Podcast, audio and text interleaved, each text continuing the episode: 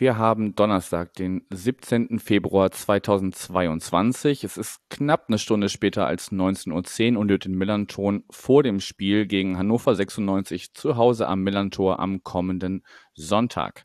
Ich bin Yannick und begrüße einen Gast, den ihr schon aus der Saisonvorschau vom letzten Sommer kennt.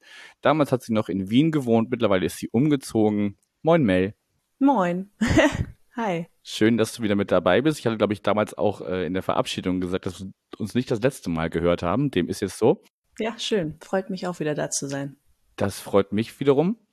Ähm, genau, dann ähm, trotzdem, vielleicht haben ja nicht alle, die jetzt uns gerade zuhören, die Saisonvorschau damals gehört. Stell dich doch mal, noch mal in ein paar Sätzen vor. Wer bist du? Was machst du? Und warum Hannover 96? Ja, ich bin, ich bin Melanie, ich bin mittlerweile 31 Jahre alt und ähm, wohne zwischen Karlsruhe und Heidelberg mittlerweile, komme aber aus Hannover. Und ähm, ja, was mache ich so? Ich arbeite äh, in der Marktforschung mittlerweile im Sportbereich. Also ich bin ein ähm, bisschen thematisch näher rangerückt an das Herzensthema Fußball. Und ja, warum 96? Ähm, das war unausweichlich, wenn man in Hannover groß wird. Meine ganze Familie ist 96-Fan und das konnte ich mir dann nicht so richtig aussuchen, aber ich denke, man kann es schlimmer treffen. Man kann es wahrscheinlich auch besser treffen, wenn wir ehrlich sind, aber jetzt ist es so, wie es ist, ne? Wie, ja, wie du schon sagst, kann man sich manchmal nicht aussuchen. Bevor wir auf die aktuelle Situation bei 96 und vielleicht auch so ein bisschen der Liga kommen, machen wir kurz unseren kleinen Werbeblock. Ding Dong Werbung. Ja, wenn ihr regelmäßig zuhört, kennt ihr das schon. Ähm, der kleine Werbeblock für unseren Partner, die Kehrwieder Kreativbrauerei aus Hamburg, die uns seit dieser Saison aktiv auch explizit dieses Format hier unterstützt. Und ich weiß, dass das Paket, was wir auch unseren GästInnen zukommen lassen, schon bei Mel angekommen ist. Ganz genau, ja. Ich habe schon ein Drittel wegverköstigt, und zwar das alkoholfreie über normal Null. Das hat mir sehr, sehr gut geschmeckt. Ähm, ich muss dazu sagen, ich trinke fast nur alkoholfreies Bier und es ist nicht immer einfach, ein gutes zu finden, aber das hat dazu gehört.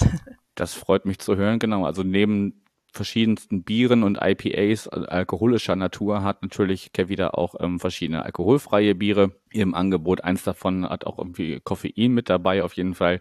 Also quasi der Kaffee, der nach Bier schmeckt sozusagen. Und wenn das UNN über normal Null dir gut geschmeckt hat, das freut mich zu hören. Und dann mal gucken, wie dir die anderen noch so munden. Wenn ihr jetzt auch Interesse habt, mal ein alkoholfreies Bier, was auch schmeckt, ähm, zu probieren, dann geht doch einfach mal auf kervida.bier, Bier in der englischen Schreibweise, also mit Doppel-E.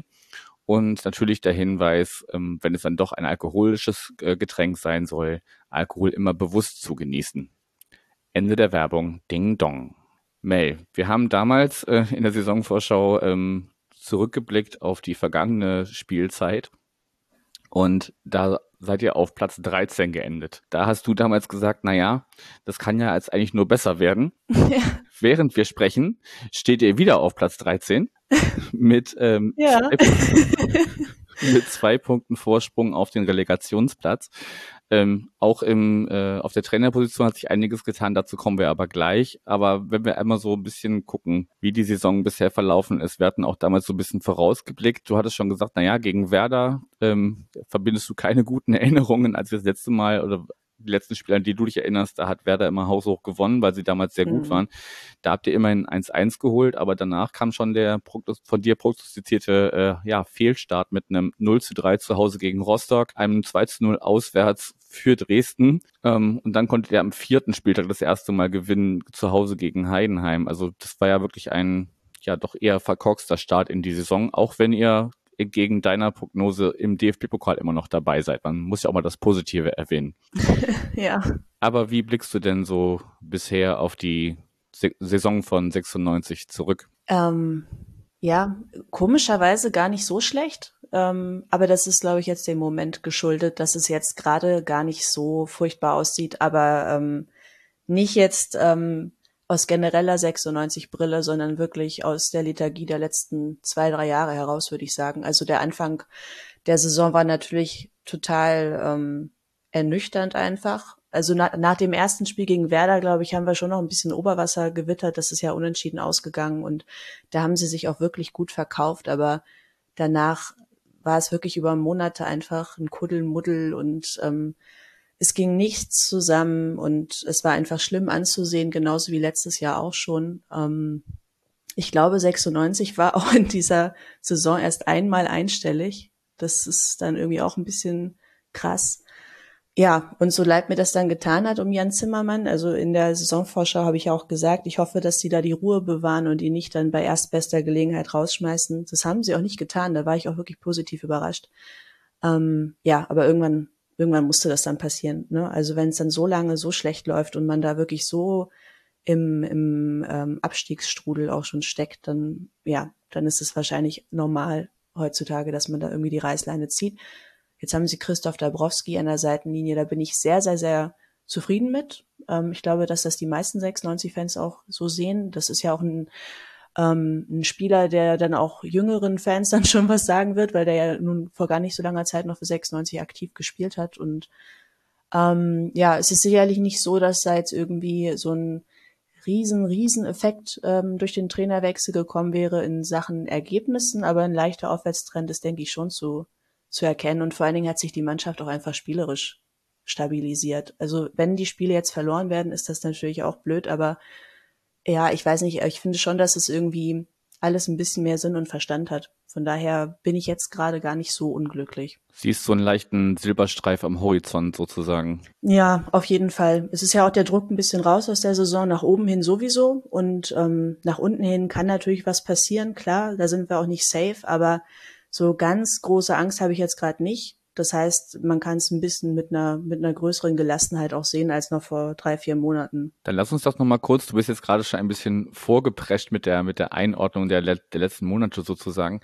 Ähm, du, hast den, du hast den Namen schon erwähnt, Christoph Dabrowski. Ähm, der ist äh, nach einer Auswärtsniederlage in Karlsruhe wurde Jan Zimmermann entlassen und dann sollte Dabrowski eigentlich erst interimsmäßig äh, an der Seitenlinie stehen. Also sag uns doch nochmal kurz ein paar Worte zu ihm. Du hast schon gesagt, Spieler bei euch gewesen, zuletzt dann auch äh, die zweite Mannschaft trainiert, wenn ich mich richtig informiert mhm, habe. Genau. Ja, aber wie, wie kam es denn jetzt dazu, dass man gesagt hat, okay, wir suchen jetzt keine weitere Lösung, sondern wir bleiben erstmal bei unserer eigentlich geplanten Interimslösung? Ähm, gut, das ist natürlich ein bisschen Mutmaßung von mir. Meine meine Vermutung ist, dass das einfach eine typische Hannover 96 Aktion war. Äh, in dem Sinne, dass man, glaube ich, schon gerne einen externen Trainer gehabt hätte mit einem gewissen Namen.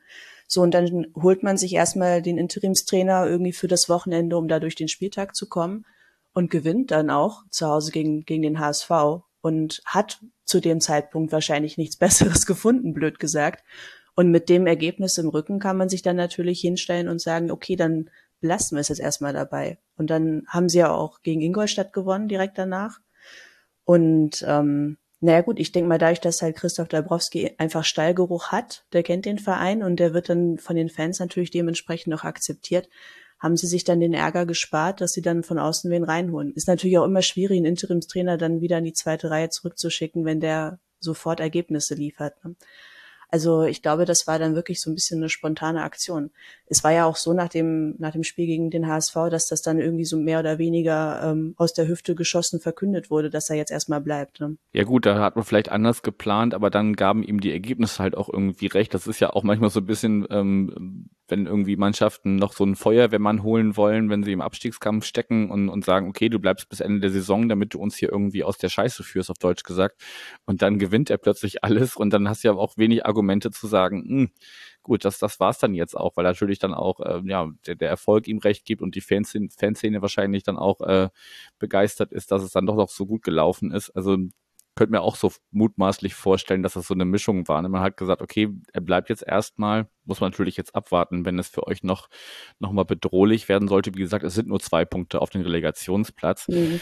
Ähm, also ich könnte mir vorstellen, wenn jetzt Aue und Ingolstadt, ähm, wobei Ingolstadt gerade ein bisschen wieder im Kommen ist, aber wenn, wenn die beiden jetzt nicht, nicht noch völlig, ähm, ähm, ja, böse gesagt, dass das Fußballspielen plötzlich lernen, dann ähm, stehen zwei Absteiger fest und man rangelt sich so ein bisschen um den Relegationsplatz. Ähm, aber aus der Nummer seid ihr ja noch lange nicht raus. Also von daher könnte ich mir vorstellen, wenn man Hannover halt so ein bisschen kennt, auch von außen gesehen, dann ähm, sehe ich das noch nicht, dass er da unbedingt äh, trotz allem Stallgeruch bis am Ende der Saison da, da stehen bleibt an der Seitenlinie? Oder würdest du sagen, das zieht man jetzt durch? Ich glaube, dass sie es doch durchziehen werden, ja. Einfach ähm, aus der Erfahrung der letzten Saison, wo sie es mit Kocak ja dann auch irgendwie mehr oder weniger gut nach hinten raus durchgezogen haben, obwohl es da ja nun auch schon riesen, riesen Stress gab. Also sowohl in Bezug auf sportliche Ergebnisse als auch in Bezug auf die zwischenmenschliche Situation zwischen äh, Kocak, Kind und damals noch Zuba.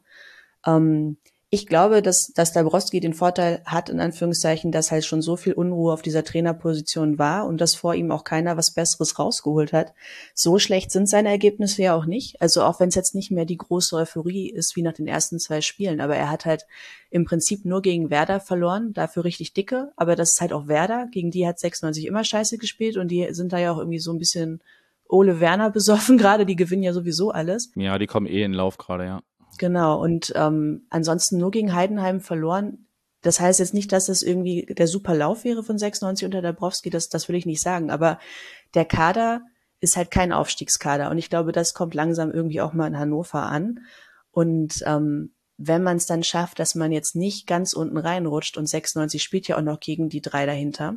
Also das ist auch noch ein, denke ich mal, was, was Dabrowski in die, in die Karten spielen kann.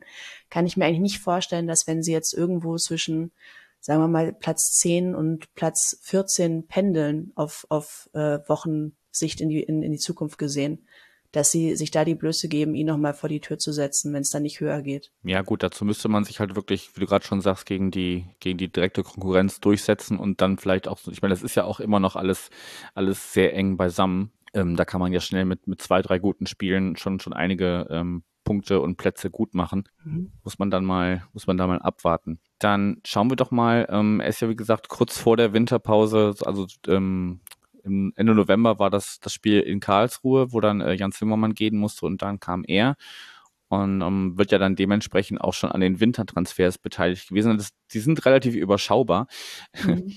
aber ähm, Cedric Teuchert kennt man vielleicht vom Namen, ähm, Mittelstürmer, kam von Union Berlin. Und dann habt ihr noch fürs zentrale Mittelfeld Marc Diemers von Feyenoord ausgeliehen. Und gegangen sind als Laie Simon Stehle, Tom Tribul, den kennen wir auch noch, der spielt jetzt für Sandhausen. Florent Muslia spielt jetzt für Paderborn. Patrick Twomasi ist ein Maccabi irgendwas, ich kann es echt nicht aussprechen.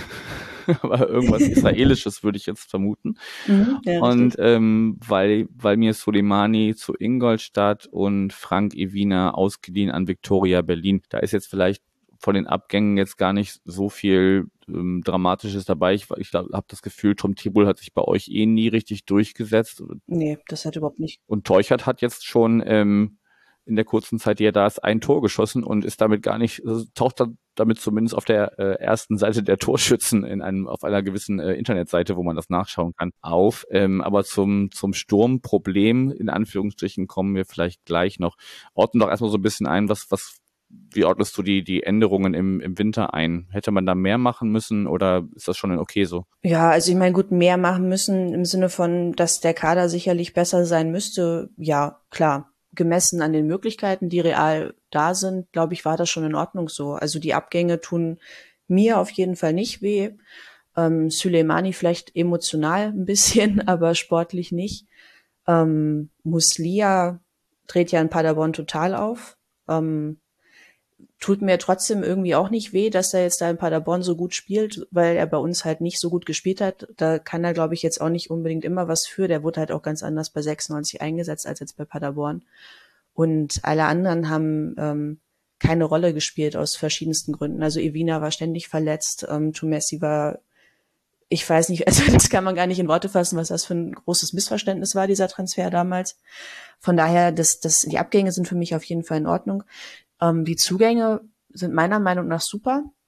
Also der Dimas ist super, super, super. Ähm, bringt total die Routine rein, finde ich. Gefällt mir total gut. Und Teuchert kannten wir ja schon. Das war auch so ein bisschen so ein Running Gag, weil ähm, damals irgendwie gesagt wurde, naja, der hat sich bei 96 eh nicht durchgesetzt und dann, dann ähm, wechselt er zur Union. Und klar hat er jetzt nicht Start Startelf oder so gespielt, aber hatte doch immer mal wieder seine Einsätze und hat sich, finde ich, auch ganz gut verkauft. Also von daher ist das, glaube ich, für beide Seiten ein ganz guter Deal, dass er wieder da ist und hat jetzt auch ähm, am letzten Wochenende gegen Darmstadt, finde ich, wirklich gut gespielt.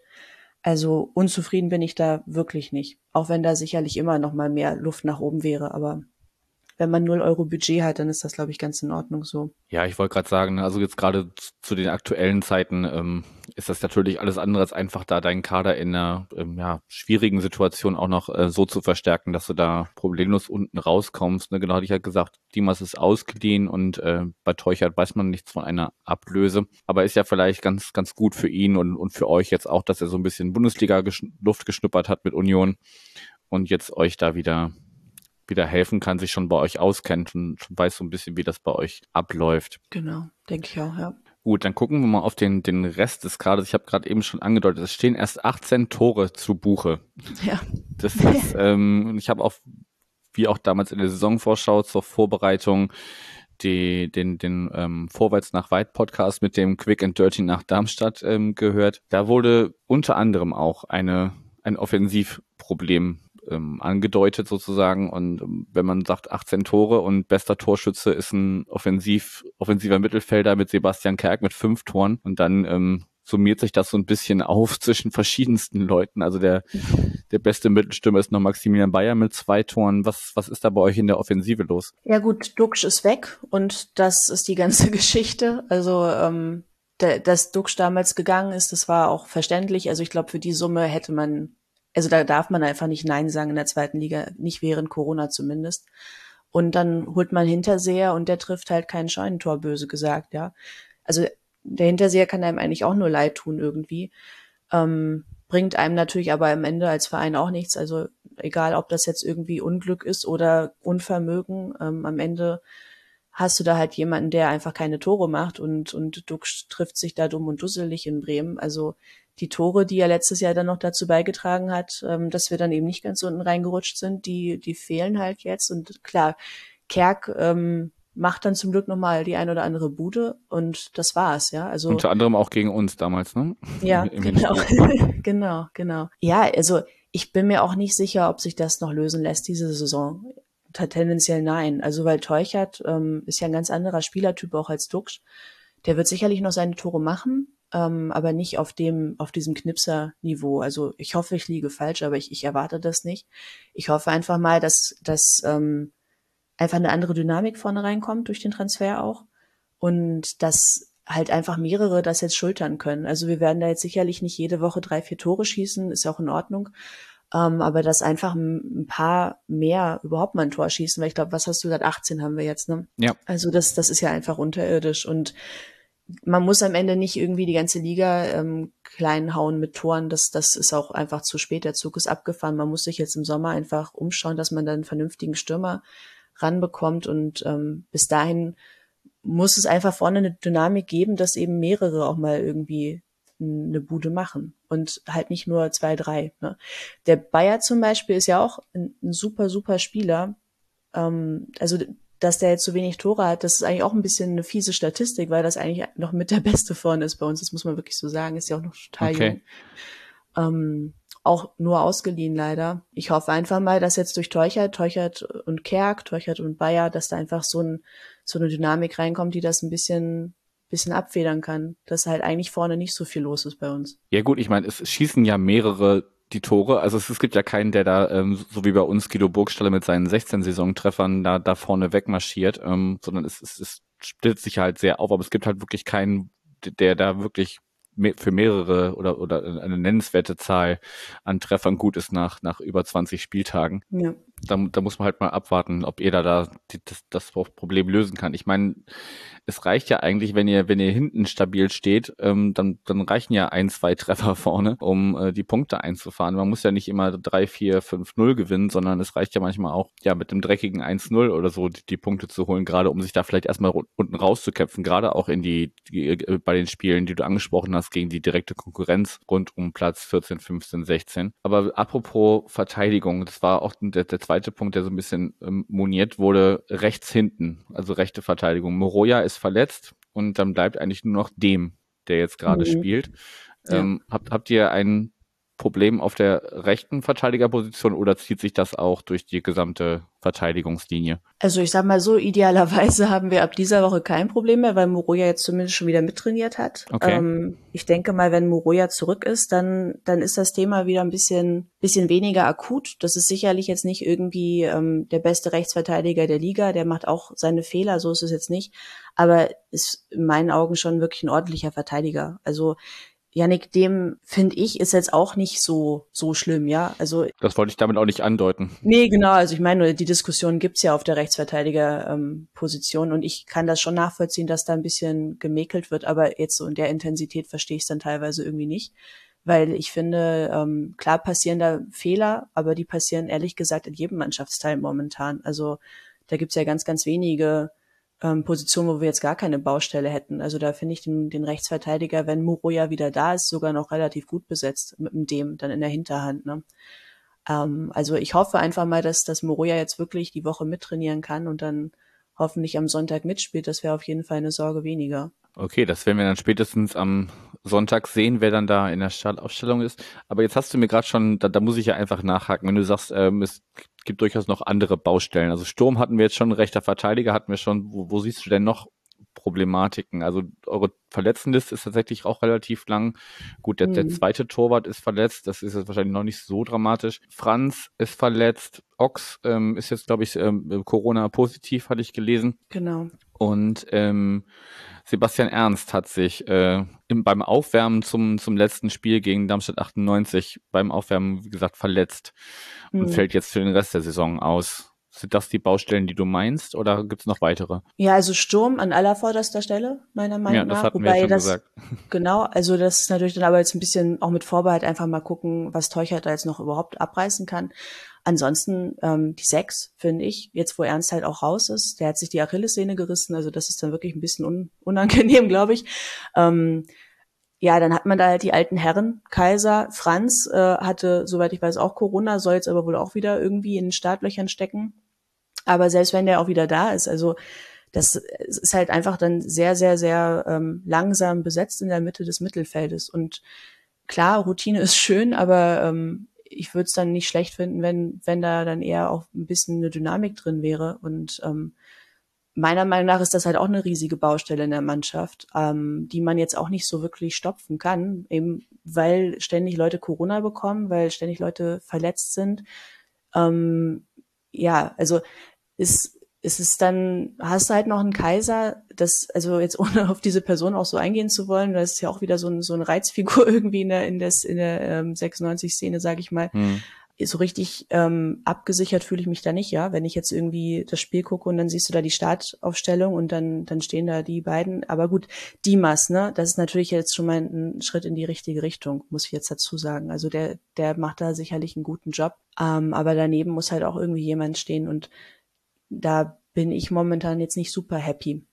Ehrlich gesagt. Also das, das ist eigentlich für mich mehr Bauchschmerzthema als, als der rechte Verteidiger. Okay, also mit anderen Worten, wenn wir jetzt so langsam auf das Spiel am Sonntag kommen, dann äh, sollten wir euer Mittelfeld schnell überspielen, damit, äh, weil, weil, die, weil, weil die zu langsam sind und dann, dann haben wir da vorne eine Chance. Ja, also das kann ich mir schon vorstellen. So ein Aminido gegen den Kaiser, also da, da wird mir schon Angst und Bange. Wobei ich sagen muss, dass ich eigentlich gar nicht so pessimistisch bin ähm, in Bezug auf Sonntag, weil ich glaube, das kann eine gute Ausgangslage für uns sein, dass ihr mal in der, in der Favoritenrolle seid. Mhm. Ihr habt auch Druck, also natürlich einen ganz anderen, aber dennoch, ne, also jetzt ist man da oben so weit drin und es läuft schon so lange so gut.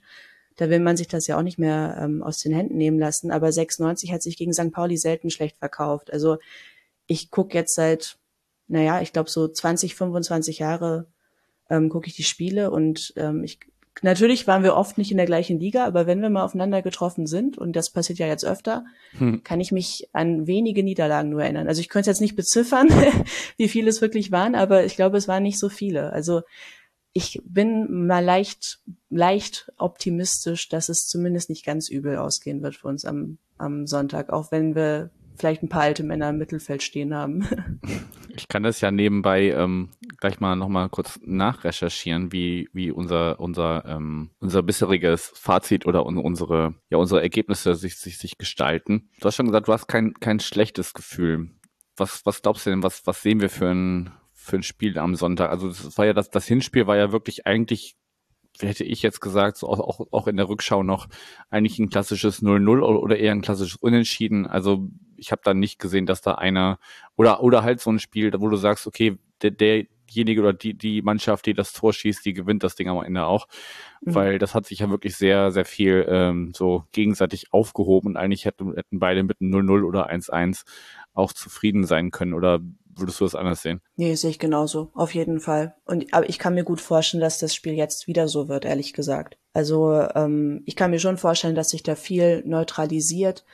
Kann mir gut vorstellen, dass 96 vielleicht auch ein bisschen abwartender ist und, und erstmal guckt, was St. Pauli so, so auf den Platz bringt, weil ist ja als Prinzip, Auswärtsmannschaft auch dein gutes Recht, ne? Also. Genau, denke ich auch. Ne? Also du kommst da hin und, und St. Pauli steht in der Tabelle super da, wir nicht. Ähm, da muss man, glaube ich, jetzt nicht unbedingt das Heft in die Hand nehmen am Anfang und kann ruhig erstmal schauen, was die anderen so machen und sich dann dementsprechend drauf einstellen. Und wenn es dann wirklich dazu kommt, dass man sich neutralisiert, dann kann in der 89. Minute Sebastian Kerk dann irgendeinen direkten Freistoß in die Ecke zimmern und dann fährt man nach Hause. aus, aus deiner Sicht total nachvollziehbar. Ich glaube ja, dass die also wir sind ja einfach eine, eine Festung dies, dieses Jahr zu Hause. Ne? Also wir haben, wir haben noch mhm. kein Spiel verloren zu Hause und das will nach, nach so einer langen Zeit in der Saison schon was heißen. Also ein, normalerweise hast du da immer irgendwie eine, eine Heimniederlage drin, aber gut, wir haben sicherlich auch zu viele Punkte nur geholt. Also dass das, das Unentschieden gegen Aue, das, das hätte auch nicht sein müssen oder dann jetzt auch zuletzt gegen Paderborn müsste es gewesen sein. Also sicherlich kann man da noch, noch heimstärker oder dominanter sein, aber ähm, ich hoffe einfach, dass die, die, die Heimstärke ähm, von, von St. Pauli bestehen bleibt und wir euch maximal einen Punkt mitgeben nach Hannover. Also mehr, mehr äh, würde euch, also will, will ich einfach nicht. Also einen Punkt könnt ihr einen Punkt könnt ihr meinetwegen haben, wobei es halt echt so eng da oben zusammen ist. Und wenn dann dieser andere Verein aus Hamburg äh, drei Punkte holt, dann sind die halt vor uns, weißt du? Das, das, ähm, das kann ja auch keiner wollen. nee, nee, niemand. siehst du, also klar, also für euch hängt natürlich auch viel, viel davon ab, ne? Also angenommen, ihr holt nur einen Punkt und wenn wieder die Konkurrenz spielt, dann könnt ihr auch ganz schnell wieder da, da ganz unten reingerutscht sein. Von daher weiß ich nicht, ob wir nur so den Druck haben. Also euch kann ein Punkt eigentlich auch nicht reichen. Ihr müsst eigentlich auch aufmachen und und und äh, auf auf drei Punkte gehen, finde ich. Aber du hast ja eben schon gesagt, also du erinnerst dich an an vor allem Siege. Ähm, tatsächlich ist es aus, aus eurer Sicht äh, 21 Siege, 12 Unentschieden, 16 Mal verloren. Also mhm. die Tendenz geht eindeutig zu euch, wobei ich jetzt in der Kürze der Zeit nicht nachgeschaut habe, wie viel da auf Auswärts- und Heimspiele fällt. Ja, ich meine, 96 ähm, ist eigentlich schon immer, also mit schon immer meine ich, ich sag mal, letzten 20, 30 Jahre auswärts schwach. Also mein Optimismus ist vollständig irrational. ähm, ich denke mir auch, ähm, angenommen, wir spielen unentschieden, da haben wir beide nichts von. Also es bringt euch nichts und das bringt uns nichts. Also eigentlich brauchen wir drei Punkte, aber jetzt, wenn ich darüber nachdenke, dass wir da am Sonntagnachmittag sagen, okay, 2-2 ähm, gegen St. Pauli, in dem Zustand, in dem St. Pauli gerade ist, also da wäre ich jetzt wirklich nicht unglücklich. Wer soll denn die zwei Tore schießen bei euch? Naja, Sebastian Kerk ist ja klar. okay. nee, also das, das wäre wirklich was, wo ich jetzt nicht vom Spiel selber und von der Tabellenkonstellation von diesen zwei Mannschaften da wäre ich absolut nicht unglücklich mit. Dass dann natürlich alle anderen auch noch spielen, das ist halt blöd, ne? also vor allen Dingen dann. Blödes Ligasystem. Es ist echt ätzend, ne? Also es spielt uns überhaupt nicht in die Karten. Ähm, vor allem danach spielen, spielen wir gegen, gegen Kiel und dann äh, auswärts in Sandhausen. Also das wird dann schon ein bisschen, bisschen unangenehm, ne, wenn du, wie du sagst, wenn wir jetzt gegen euch verlieren und dann gegen Kiel ist auch nicht so einfach. Also klar, da kann man ganz schnell wieder unten reinrutschen. Also irgendwie unbeschwert werden wir sicherlich nicht nach Hamburg fahren. Aber dennoch glaube ich, dass halt allein diese, diese Verteilung der Favoritenrollen, das ist nämlich, glaube ich, auch oft für Hannover ein Problem gewesen, dass man als der große Verein angesehen wird, der aber in der Tabelle total schlecht dasteht. Und egal wie schlecht sie ähm, waren die letzten ein, zwei Jahre, sie sind ja überall hingefahren mit diesem Image vom Großen. Und das hat sich ja nun wirklich ein bisschen naja, bisschen abgebaut, ne? Also jetzt gerade, wenn man gegen St. Pauli spielt, glaube ich jetzt nicht, dass irgendwie die Leute da jetzt denken, oh, das große Hannover 96, weil die erste Bundesliga ist jetzt halt auch schon ein bisschen her.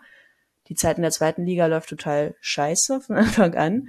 So, und ihr spielt super, super guten Fußball. Und ich glaube, dass man jetzt mal diese Rolle abgeben kann, dass man irgendwie gewinnen muss. Das kann dann auch was Befreiendes haben. Und darauf, darauf hoffe ich einfach ein bisschen. Das kann natürlich sein. Gleichzeitig ähm, erkennt man bei uns gerade so ein bisschen, dass das vielleicht auch alles gerade ein bisschen viel ist, gerade für die für die jüngeren Spieler vielleicht. Also die sich da jetzt wieder wieder da trotzdem immer noch oben zu finden nach so vielen Spieltagen, ähm, das, das steckst du glaube ich auch als, äh, als, als Spieler nicht so einfach weg, so ne. Aber mhm.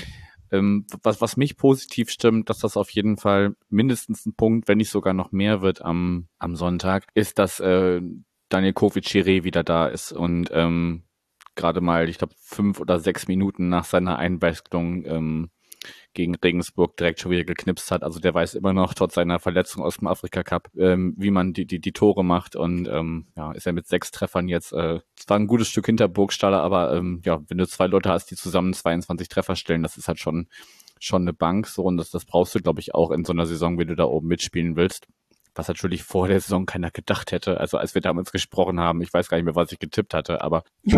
Dabei lief die Rückrunde auch schon so super für euch. Also eigentlich ist es ja eine nahtlose Fortsetzung, oder? Ja, aber das, das aber, entschuldige, also das, das, das, das glaubst du, daran denkt man doch nicht ernsthaft, wenn, wenn äh, bei, bei dem eigenen Verein. Du, du denkst doch nicht, ja, ja, lief doch alles gut, jetzt bleibt es, jetzt bleibt es bestimmt so. Nein, dafür, dafür, dafür verfolge ich den Verein auch schon zu lange. Von daher ist es gerade alles, alles super und, und natürlich haben die jetzt gerade so ein bisschen ihre, ihre kleinen Knackpunkte und müssen sich vielleicht mental zwischendurch noch ein bisschen mehr, mehr pushen als, als noch in der, in der Hinrunde dieser Saison, die, die ja wirklich Wahnsinn war. Aber gut, sollen wir trotzdem noch mal uns so ein bisschen festlegen, wie das am, am Sonntag ausgeht. Was sagst du denn? Um, ähm, du hast gesagt, 2-2 wäre super. Ja, aber dann hast du mich natürlich völlig aus dem Konzept gebracht mit der Frage, wer die Tore schießen soll. Da hast du natürlich total recht. Darum gehe ich mal runter auf 1-1. okay, du sagst als 1, dann sag ich, ähm, da wir halt ähm, wesentlich mehr Treffer schon gemacht haben die Saison und ähm, ja, also geht's 2-1 für uns aus. Ja, gut. Ich glaube, ich glaube nicht, dass es deutlich wird. Wie gesagt, dazu, dazu habe ich das äh, Hinspiel auch noch zu präsent, wo ihr halt wirklich uns, uns also wenig zugelassen habt oder, oder wir auch einfach das Tor nicht getroffen haben. Das, das mag, mag da beides reingespielt haben. Ähm, das hat sich ja so ein bisschen egalisiert damals, fand ich. Mhm, Und ähm, von daher glaube ich nicht, dass es deutlich wird, aber ich sage 2-1 für den FC St. Pauli. Ich, ich möchte noch mal kurz nur anmerken, ne, also wenn die aktuelle Saison wirklich eine Fortführung ist von der letzten Rückrunde, dann ähm, spricht das ja eigentlich eher dafür, dass 96 gut gewinnt, ne, weil der letzte Spieltag in der letzten Saison war ja ähm, gegen euch am Millern-Tor, wenn ich mich richtig entsinne. Und das ist, glaube ich, relativ hoch ausgefallen für uns, oder? Obwohl ihr so gut drauf wart. Da sind wir nämlich auch hingefahren und dachten, jetzt gibt's noch mal richtig auf die Mütze, bevor es in die Sommerpause geht. Und das lief dann eigentlich ganz gut. Also vielleicht. Das Problem vielleicht damals war, das Problem damals war, also wir hatten ja wirklich diese, diese Irrsinnsrückrunde gestartet und ähm, waren dann irgendwann safe, irgendwann irgendwo so rund um die um, rund Platz 10 mhm. und dann ging es halt um nichts mehr und ich glaube, wenn du so eine Aufholjagd, also die Mannschaft war glaube ich einfach ausgebrannt und konnte dann nicht beim, beim letzten Spiel, wo es um, um nichts mehr geht, außer die goldene Ananas, da noch so viel rausreißen. Aber ich möchte es auch nicht beschönigen, das war, das war nicht schön damals, dass ihr uns da so abgefertigt habt. ähm, ja, jetzt hast du mir natürlich direkt wieder die Hoffnung genommen. Aber gut, dann bleibe ich einfach beim 1-1, weil hätte ich jetzt sogar noch mal ein bisschen hochgeschraubt, aber nein, gut, dann bleiben wir mal beim 1-1.